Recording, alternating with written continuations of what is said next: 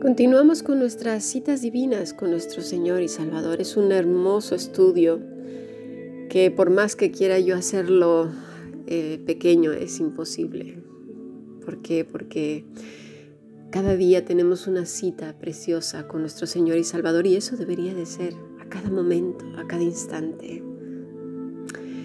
Eh, obviamente la historia de Marita es hipotética, es imaginaria pero, como ya lo he dicho antes, son vidas y tienen una historia detrás.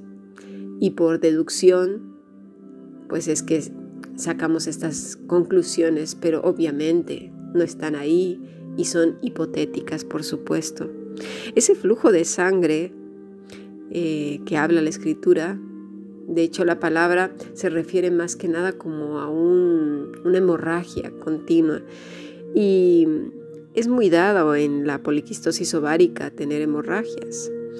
También se ha comprobado que son derivadas de mujeres con muchos problemas psicológicos, muchos problemas afectivos, eh, muchos traumas, perdón, conflictos internos que no sanan, ¿sí? que se quedan ahí estancados, que además van tomando matices diferentes y lamentablemente también las hijas los heredan. Tiene que ver con que en algún momento dado estas mujeres, ya sea desde niñas, quedan en shock por alguna cuestión y al quedar estancado este trauma va tomando más formas diferentes y todo lo que les llega de fuera lo interpretan de una manera diferente según su vivencia. Y entonces pasa por otro filtro y empieza a somatizarse. Pasa por el filtro de las emociones, de la mente, de su trauma. Y de ahí, pues lo verbaliza. Se vuelven mujeres que en su discurso ya se puede percibir el, el dolor, la amargura, la enfermedad, la tristeza.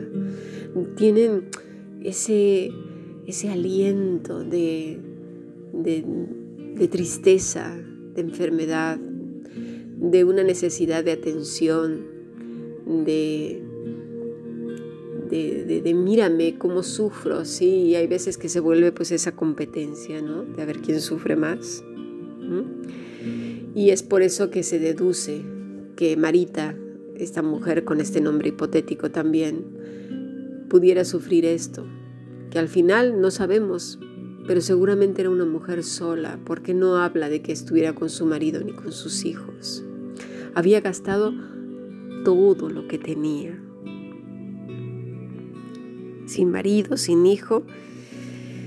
Y bueno, y si tuvo hijos es posible que también la hayan abandonado porque estaba sola, como muchas mujeres hoy en día. Y padres también, abandonados por los hijos. Parece que han olvidado que es nuestra responsabilidad cuidar de los padres y también hay promesa en ello. Incluso muchos hijos eh, refugiándose en la religión, porque no estoy hablando de relación con Cristo, sino en la religión, parece que están más enfocados a ayudar a otros que en proveer para sus padres. No se de extrañen que sus alacenas tengan escasez, porque lo he comprobado personalmente. Cuando tú bendices a tus padres, con poquito, con lo que sea, o ves por ellos, en tu casa no falta la bendición. Jesús llama mucho la atención a esto a los fariseos porque ellos eran así. Como dicen en México, candil de la casa, digo, candil de la calle, oscuridad de su casa. Y esto lo menciona él en Mateo 15 del 1 al 25. Pero fuera lo que fuera, esta mujer estaba sufriendo serias hemorragias. Era impura. Y bueno, hoy en día también lo podemos paralelizar. Somos muy utilitarios. Tenemos mucha falta de amor unos con otros.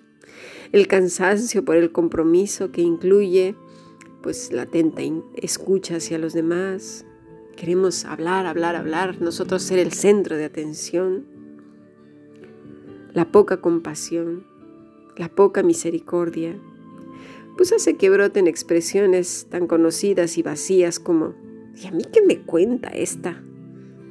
¿Y a mí qué con sus rollos? Ya viene esta con sus achaques. Y sí que es verdad que todo eh, cansa, ¿no? Cuando una persona su discurso siempre es el mismo.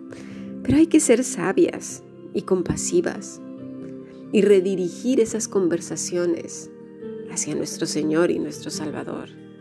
Escuchar, pero al mismo tiempo conducir a esa persona donde tiene que ir, a Dios. Y después de vaciar su alma en el Señor, verás que las conversaciones cambian en automático. Pero finalmente estaba esta mujer sin esperanza, sin dinero, sola, rechazada por una sociedad en la que la veía como impura. ¿Sí? Pero de repente escucha que hay un rabino por ahí que enseña, que enseña cosas maravillosas y que hace prodigios y señales. Ella sabía que no se podía acercar, pero aprovecha el, tumulto y el montón de gente y dice desde su corazón, si tan solo tocaré su manto, se ha de haber puesto su, su manto y salió corriendo, pensando solamente, si tocaré su manto, sé que sí, sanaré. Ya no tengo nada que perder. ¿Qué más? He quedado en la ruina, en la ruina en amor, en la ruina en esperanza, en la ruina en todo lo humanamente posible. Pero mi corazón le anhela. Y fue entonces y entre la gente se movió como una culebrilla. Estiró su mano, extendió lo más que pudo sus dedos y dijo, si tan solo le tocaré. Inmediatamente al tacto sintió como el flujo de sangre paró. Todos sabemos lo que es eso. Las que hemos pasado sobre todo por poliquistosis. No había llegado ahí por casualidad. No pasó Jesús por casualidad por ahí. No fue casualidad que no la reconocieran los hombres que estaban ahí, porque era inmunda, no podían acercarse, no la podían tocar. No fue casualidad que ella se abriera camino entre la multitud y tocara su manto, con esa fe y con esa esperanza. ¿Quién me ha tocado? dijo Jesús. ¿Quién? Hoy desearía escuchar esa voz que dijera Jesús, ¿quién me ha tocado? ¿Quién me ha tocado? Y le dicen sus discípulos, pero si hay una multitud aquí, ¿cómo dices quién me ha tocado? Lo mismo diría hoy. Hay tanta gente en el mundo diciendo, Señor, Señor, en tu nombre hemos hecho esto y aquello pero solamente una mujer entre esa multitud extendió sus manos y tocó el manto. ¿Quién me ha tocado? ¿Quién? Ha salido poder de mí. Bendita sea la mujer y el hombre que hoy se acerque a Jesús y el Maestro diga desde su santo cielo, ¿quién me ha tocado? ¿Quién? Que seamos tú y yo extendiendo esa mano, porque nos estamos acercando con esa fe, con ese amor, con esa esperanza genuina y verdadera, no con ejercicios religiosos no con oraciones por compromiso, sino guiadas por el Espíritu de Dios. Yo te he tocado, Señor. Yo te busco cada día con todo mi corazón. Transforma mi vida. Detén el flujo de sangre. ese flujo de necesidad de los demás, mi enfermedad. Sana mi vida, que sea grata delante de tus ojos, hoy y para siempre, Señor, y que cada día oigamos su voz. Me has tocado otra vez, hija mía. Que Dios nos siga bendiciendo con su bendita palabra. Bendiciones, hermanas.